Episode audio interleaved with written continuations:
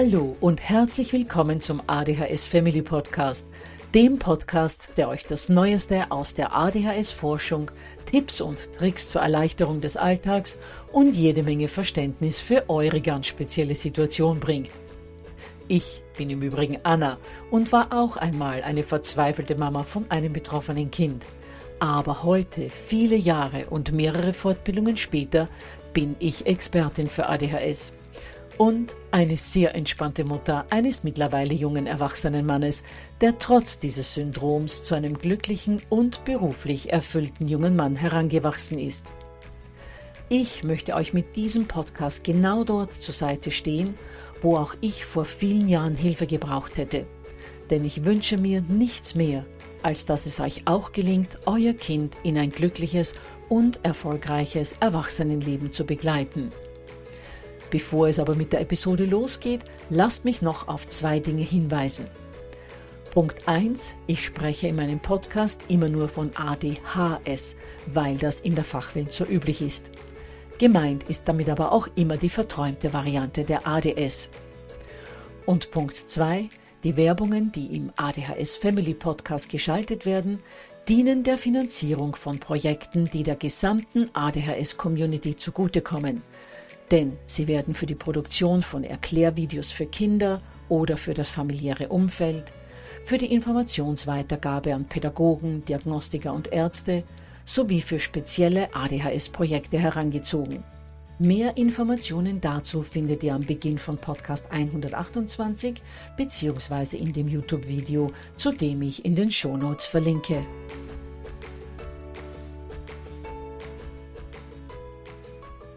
Ja, ihr Lieben, in der heutigen und letzten Episode der mehrteiligen Podcast-Serie zum Thema Medikamente für Kinder mit ADHS werden wir nun endlich die Frage beantworten, in welchen Fällen Kinder mit ADHS Medikamente bekommen sollen und wann nicht. Denn auch wenn es eine ganz individuelle und persönliche Entscheidung ist, wie wir in Episode 3a und 3b gehört haben, gibt es doch gute allgemeingültige Richtschnüre, Rahmen und Anker, an denen man sich bei diesem wichtigen und für viele Eltern schwierig zu entscheidenden Thema festhalten kann. Bevor es aber losgeht, noch etwas Organisatorisches, und zwar könnt ihr euch das begleitende PDF zu dieser Folge unter www.adhshilfe.net slash Medikamente 4 herunterladen. Dort könnt ihr dann nochmal alles in Ruhe durchlesen. Den Link dazu findet ihr in den Show Notes. Und die zweite Sache, bevor wir in diese Episode eintauchen. Die heutige Folge ist etwas länger als die anderen, aber ich bitte euch, haltet durch. Und wenn ihr nicht die Zeit habt, alles auf einmal anzuhören, versprecht mir, ihr hört die Episode später fertig. Denn das, was wir heute besprechen, ist das Aller, Allerwichtigste zur Medikamentenfrage. Und da wünsche ich mir für euch, dass ihr die optimale Entscheidungsgrundlage dafür habt und alles gehört habt, was ich euch dazu mitgeben möchte. Gut, das vorausgeschickt, lasst mich bei der Antwort auf die Medikamentenfrage mit einer Herzensangelegenheit in eigener Sache beginnen. Etwas, das ich in Folge 1 schon einmal erwähnt habe, das mir aber so wichtig ist, dass ich es an dieser Stelle nochmal tun möchte. Es geht um ein mahnendes Wort an die Grabenkämpfer in der Medikamentendiskussion, also all diejenigen, die hartnäckig an der einen oder der anderen Meinung festhalten. In der ADHS-Szene führt kein Thema zu so vielen und vor allem so verbissenen Auseinandersetzungen wie das Hin und Her um Medikamente. Auf der einen Seite stehen die, die von verantwortungslosen Eltern sprechen, die ihre Kinder angeblich mit Drogen in Anführungsstrichen ruhig stellen wollen. Auf der anderen Seite werfen die Medikamentenbefürworter den Medikamentengegnern vor, dass sie von einem falschen Ehrgeiz angetrieben sind weil sie es ohne Medikamente schaffen wollen und ihren Kindern so eine ganz große Chance für eine seelisch gesunde Entwicklung vorenthalten. Das Traurige an dieser Diskussion ist aber, dass durch diese Verbissenheit ein regelrechter Grabenkampf entstanden ist, durch den wertvolle Chancen für Kinder mit ADHS verloren gehen. Gerade die Hardliner der jeweiligen Lager, und das sind leider sehr viele, sind blind für die Möglichkeiten, die der jeweils andere Weg bieten würde. So erkennen eingeschworene Medikamentengegner oft erst zu spät, dass gar nicht so wenige Kinder nur durch das passende Medikament für Therapien zugänglich werden. Oft können Kinder mit der Unterstützung von Medikamenten erst dann ihr Verhalten ändern, mit dem sie so anecken. Sie können sich dann besser konzentrieren. Sie fühlen sich innerlich ausgeglichener, gewinnen wieder mehr Selbstwert etc. Auf der anderen Seite sind viele von denen, die meinen, Medikamente müssen in jedem Fall sein, oft anderen unterstützenden Maßnahmen gegenüber wenig bis gar nicht offen. Dadurch gehen genauso wertvolle Chancen für die Behandlungsmöglichkeiten verloren und es verstreicht viel Zeit, die mit der Kombination von mehreren Ansätzen viel besser hätte genutzt werden können. Dabei ist die möglichst frühe optimale Behandlung von ADHS, wie wir in den vergangenen Wochen gehört haben, extrem wichtig, um die Entstehung von zusätzlichen Störungen zu vermeiden. Deshalb sehen wir uns jetzt gleich mal an, in welchen Fällen sich Eltern von Kindern mit ADHS unbedingt zumindest für den Versuch einer Medikamentengabe entscheiden sollten. Also, Kinder mit ADHS sollten zusätzlich zu anderen Therapien auch Medikamente bekommen, wenn die bisherigen Maßnahmen nach einigen Monaten keine befriedigende Besserung gebracht haben. Wenn es eine starke Beeinträchtigung bei Leistungen gibt, also meistens in der Schule oder im Alltag. Wenn das Kind sozial sehr auffällig ist. Wenn dadurch ein Leidensdruck bei den Kindern, aber auch bei ihrem Umfeld entsteht wenn Gefahr für die weitere Entwicklung des Kindes besteht und es zu krisenhaften Zuspitzungen kommt. So, ich höre euch alle schon wieder laut denken. Aber Anna, du hast doch im Podcast 3a gesagt, dass die S3-Leitlinie bei schwerer ADHS auf alle Fälle Medikamente empfiehlt. Warum kann das nicht auch meine Richtschnur sein? Warum soll ich mir jetzt plötzlich überlegen, ob mein Kind leistungsmäßig oder im sozialen Bereich Probleme hat oder ob Gefahr für seine Entwicklung besteht? Nun, erstens werden in der S3-Leitlinie ja auch nur allgemeine Empfehlungen abgegeben. Wohlgemerkt, das sind Empfehlungen, über die ganz viele Wissenschaftler und Experten gemeinschaftlich abgestimmt haben. Ihr könnt also davon ausgehen, dass sie eine wirklich gute Richtschnur sind. Aber vielleicht habt ihr einen Grund, trotzdem noch unentschlossen zu sein. Vielleicht habt ihr zwei Kinder mit ADHS und habt, warum auch immer, beim ersten schlechte Erfahrungen mit Medikamenten gemacht. Oder ihr habt zu große Angst vor den möglichen Nebenwirkungen. Oder ihr seid aus einem anderen Grund unentschlossen und überlegt, ob bzw. wie lange ihr warten sollt. Und zweitens, ihr sollt euch nicht nur auf Empfehlungen von außen verlassen. Die Aussage eures Arztes, die Leitlinie, all das, was ich euch erzähle, sind mögliche und in vielen Fällen auch gut passende Wege, aber die Experten für eure Kinder, für eure ganz persönliche Situation als Familie seid ihr. Und wenn ihr gerade bei Multitasking seid, kommt zu mir zurück und hört mir bitte gut zu.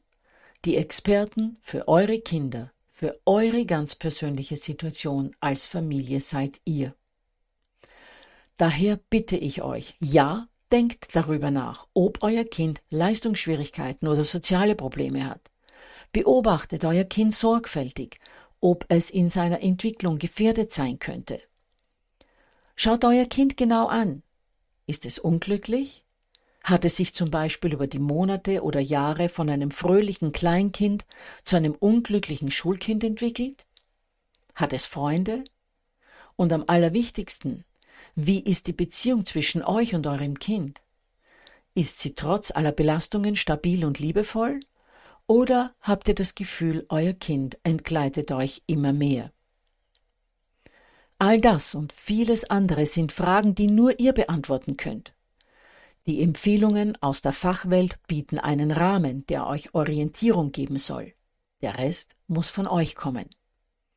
Und nein, das heißt nicht, dass die Empfehlungen aus der Wissenschaft nichts wert sind und die Eltern das ganz alleine entscheiden sollten, sondern nochmals, die Experten geben aus jahrelanger Erfahrung gut erprobte Wege vor, aber sie können nicht die Verantwortung für euer Kind übernehmen, denn die tragt nun mal ihr und nur ihr. Ja, ich weiß, das ist alles nicht leicht. Aber ich denke, wenn ihr einen leichten Weg gehen wolltet, würdet ihr hier diesen Podcast nicht hören oder wärt gar nicht auf meiner Seite gelandet. Gut, dann lasst mich in dieser Schiene gleich weitermachen und euch Folgendes mitgeben. Wartet auf gar keinen Fall zu lange mit Medikamenten, nur weil ihr Angst habt, hier eine falsche Entscheidung zu treffen. Keine Medikamente zu geben, könnte ja auch die falsche Entscheidung sein. Denn die Folgen einer unbehandelten ADHS können wirklich schlimm sein. Erstens können sich sogenannte Sekundärsymptome entwickeln, über die ich in einer der kommenden Episoden auch mal ausführlicher sprechen werde. Aber kurz gesagt sind das Dinge wie ein niedriger Selbstwert, ein gestörtes Sozialverhalten, dass man also mit anderen nicht gut zurechtkommt, oppositionelles Verhalten, sich also komplett jeglichen Regeln zu widersetzen, Lern- und Leistungsstörungen und auch eine wirklich niedrige Frustrationstoleranz soll heißen, diese Kinder kommen so gar nicht mit Fehlschlägen, Versagen, Kritik und mit anderen Dingen zurecht, die nicht ganz so angenehm sind. Also, die erste schlimme Folge einer unbehandelten ADHS ist, dass sich diese und andere Sekundärsymptome entwickeln können. Und zweitens kann das zu lange Zögern oder das Verwehren von Medikamenten, wenn das Kind sie gebraucht hätte, Folgen fürs ganze Leben haben. Hier mal ein kleiner Auszug aus der Literatur, was unbehandelten Betroffenen alles blühen kann. Rund 40 Prozent verlassen vorzeitig die Schule. Circa 70 Prozent haben wenige oder gar keine Freunde. Um die 80 Prozent üben keinen begabungsentsprechenden Beruf aus. Gut 50 Prozent führen asoziale Handlungen aus. 40 Prozent der Jugendlichen haben Frühschwangerschaften. 16 Prozent haben sexuell übertragbare Krankheiten. Außerdem wiederholen diese Kinder im Vergleich zur Normbevölkerung öfters Klassen und werden auch viel häufiger aus der Schule ausgeschlossen. Und als Erwachsene? 20 bis 30 Prozent der Erwachsenen sind häufig depressiv, haben Persönlichkeitsstörungen, übertreten viel öfter Geschwindigkeitsbegrenzungen als Nicht-Betroffene, haben mehr Autounfälle, sind oft als ungelernte Arbeiter tätig, haben einen viel niedrigeren Lebensstandard und erleiden tagtäglich Hunderte von kleinen Missgeschicken. Und ganz schlimm sind auch die Zahlen vom viel höheren Konsum von Alkohol und Drogen im Vergleich zu Nichtbetroffenen. Denn 50 bis 60 Prozent der nicht behandelten Kinder und Jugendlichen mit ADHS konsumieren illegale Drogen. Aber die werden dann eben oft zur Linderung der Traurigkeit und der Aggressionen benutzt, die entstehen, weil die Betroffenen immer und immer wieder im Leben versagen oder abgelehnt werden. Oh Gott, werden sich jetzt viele denken, wenn das alles so schlimm ist, warum soll ich dann überhaupt noch drüber nachdenken, ob ich meinem Kind Tabletten gebe oder nicht? Beziehungsweise, was spricht dann überhaupt gegen Medikamente bei Kindern mit ADHS? Nun, außer einigen Nebenwirkungen bei einigen wenigen Kindern nicht wirklich viel. Aber, wie in den vergangenen Podcast-Episoden schon betont, sollte Eltern unbedingt klar sein, dass Medikamente allein keine Therapieform darstellen. Immer wieder lerne ich Eltern, persönlich oder auf sozialen Plattformen oder in meinen Trainings kennen, die ihre ganze Hoffnung auf die Wunderwirkung von Medikamenten setzen. Medikamente bringen Kindern aber nicht bei, wie man sich seinen Mitmenschen gegenüber verhalten soll. Medikamente transportieren auch nicht wie von Zauberhand den Lernstoff in die Köpfe der Kinder. Und sie lassen sie nicht plötzlich stundenlang ruhig ohne Zappeln bei Tisch sitzen. All das und vieles mehr sind Dinge, die sie trotz Medikamente lernen müssen. Ich wiederhole das nochmal und hört mir bitte gut zu. All das und vieles mehr sind Dinge, die Kinder trotz Medikamente lernen müssen. Gerade wenn es um schulische Probleme geht, wird in der Literatur immer wieder betont, dass Tabletten alleine keine Lösung sind. Sogar Helga Simchen, eine renommierte Autorin, die in ihrem Buch mehrmals kritisiert, dass mit der Verschreibung von Medikamenten sehr oft zu lange gewartet wird, warnt davor, dass eine Arznei kein Zaubermittel ist. Und weiter schreibt sie, Wer glaubt, es gäbe Tabletten gegen Rechen- und Rechtschreibschwäche, der irrt gewaltig. Die Tabletten ermöglichen es den Kindern nur, erfolgreicher zu lernen, vorausgesetzt, sie üben regelmäßig und sorgfältig. Diese Aussage könnte stellvertretend für viele Lebensbereiche stehen, denn Medikamente können als Krücke betrachtet werden. Aber gehen lernen müssen die Kinder selbst. Gut, das war das erste große Aber. Und das zweite betrifft etwas, das wir in Episode 3a schon besprochen haben, nämlich, dass es unterschiedliche Ausprägungsgrade der ADHS gibt. Gerade wenn ein Kind eine leichte ADHS hat und es viele der schützenden Faktoren genießen darf, über die wir in Episode 3b gehört haben, braucht es möglicherweise keine medikamentöse Unterstützung. Gut, wenn dann die Symptome aber doch mal ein Ausmaß erreichen, das sowohl für Kind als auch Umfeld anstrengend wird, dann kann und sollte vor der Medikamentengabe noch Folgendes überlegt und bedacht werden. Hat mein Kind mit ADHS vielleicht gerade zu viel Druck? Dann versucht, diesen Druck zu reduzieren, versucht vor allem euer Kind vollumfänglich zu unterstützen. Wer Zweifel hat, in welchem Ausmaß er sein Kind in welchem Alter unterstützen soll, der kann sich Podcast 83 anhören. Zweite Frage, die ihr euch stellen sollt. Fehlt meinem Kind in bestimmten Bereichen Struktur, irgendwo im Alltag oder im schulischen Bereich? Dann versucht hier für mehr Struktur zu sorgen. In Podcast 128 und 129 findet ihr Anregungen dazu. Frage Nummer drei. Sind wir Eltern gerade beruflich oder privat sehr belastet und spiegelt uns unser Kind diesen Druck wieder? Dann versucht auch das zu ändern, soweit das möglich ist. Und viertens hat es gerade etwas Einschneidendes in unserem Leben gegeben. Ist gerade ein nahestehender Mensch verstorben? Haben wir gerade einen Umzug hinter uns oder eine Scheidung? Ist vielleicht ein neues Geschwisterchen geboren worden? All das kann Kinder mit ADHS sehr überfordern und all das kann sich dann durchaus in abweichendem Verhalten widerspiegeln. Hier sollte eher das Problem selbst mal angesehen werden, anstatt zu versuchen, die vorübergehend stärker auftretenden Symptome mit Medikamenten abzuschwächen.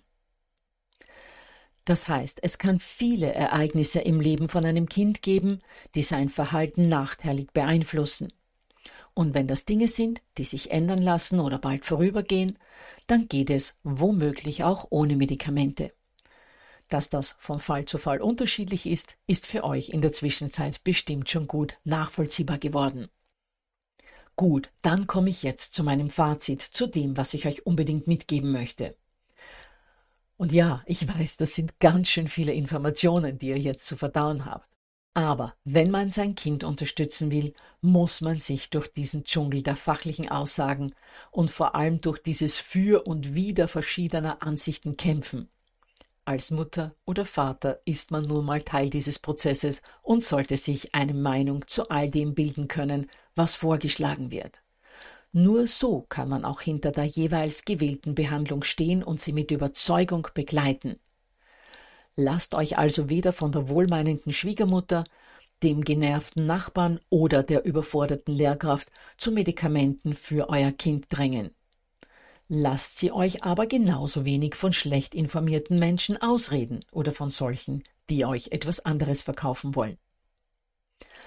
Für alle, die immer noch nicht wissen, was sie tun sollen, vor allem aber auch für die, die spüren, ihr Kind würde Medikamente eigentlich brauchen, die sich aber nicht trauen. Versucht es doch wenigstens. Schon nach ganz kurzer Zeit merkt man, ob und wie die Medikamente wirken. Wenn etwas nicht passt, Werft die Flinte nicht gleich ins Korn, sondern sprecht mit eurem Arzt. Wahrscheinlich bringt eine Veränderung der Dosis den gewünschten Erfolg oder reduziert die Nebenwirkungen, die aufgetreten sein könnten. Oder ihr müsst das Medikament wechseln. Gebt nicht gleich auf, ich bitte euch, sondern gewährt eurem Kind diese Chance. Zusammenfassend, Medikamente können notwendig sein, müssen aber nicht. Wenn sie in den Behandlungsmix aufgenommen werden, sind sie nicht der einzige Problemlöser, sondern lassen sich mit der Hilfe vergleichen, die der Motor eines E-Bikes bringt. Treten muss man selbst, aber der Motor unterstützt Kraft und Ausdauer. Man kann die Unterstützung durch Medikamente auch, wie zuerst schon angesprochen, mit einer Krücke vergleichen. Jemand mit einer Beinverletzung braucht möglicherweise eine Gehhilfe, um wieder laufen zu lernen. Aber es kommt eben auf die Schwere der Verletzung an und auf die Betreuung durch kundige Menschen, ob und wie lange die Krücke benötigt wird. Wenn alles passt, die Betreuung gut ist und viel trainiert wird, kann man die Krücke irgendwann wieder weglassen. Vielleicht wird man mal kein Spitzensportler oder hinkt eventuell sogar ein ganzes Leben lang ein wenig. Aber das ist besser, als dauerhaft nahezu bewegungsunfähig zu sein und zu anderen Krücken wie zu Alkohol und Drogen zu greifen. Das heißt, wie bei einem verletzten Bein auch, das ohne Gehhilfe im Laufe der Zeit zu massiven Problemen für den gesamten Bewegungsapparat führen kann, kann das Vorenthalten von Medikamenten um jeden Preis verheerende Auswirkungen auf das spätere Leben eines jungen Menschen haben. Allerdings, dort eine Krücke zu verordnen, wo sie nicht nötig ist, kann ebenfalls zu Haltungsschäden und letztendlich zu Beeinträchtigungen führen. Wie überall im Leben muss man also auch hier alle Gegebenheiten abwägen. Ich wünsche euch jedenfalls viel Kraft und vor allem ein offenes Herz dafür. Abschließend noch eine Vorschau auf die nächste Episode. Ich denke, wir haben uns vorerst mal genug mit dem Thema Medikamente befasst. Daher wird es das nächste Mal um eine Frage gehen, die mir auch immer und immer wieder gestellt wird. Kann ich meinem Kind die ADHS eventuell vererbt haben? Und vergesst nicht, das PDF zu dieser Folge könnt ihr euch unter www.adhshilfe.net slash Medikamente 4 runterladen. Und für den Newsletter könnt ihr euch unter www.adhshilfe.net slash Newsletter anmelden. Gut, dann würde ich mich freuen, wenn ihr in der nächsten Woche wieder mit dabei wärt und wünsche euch eine wunderschöne Zeit bis dahin.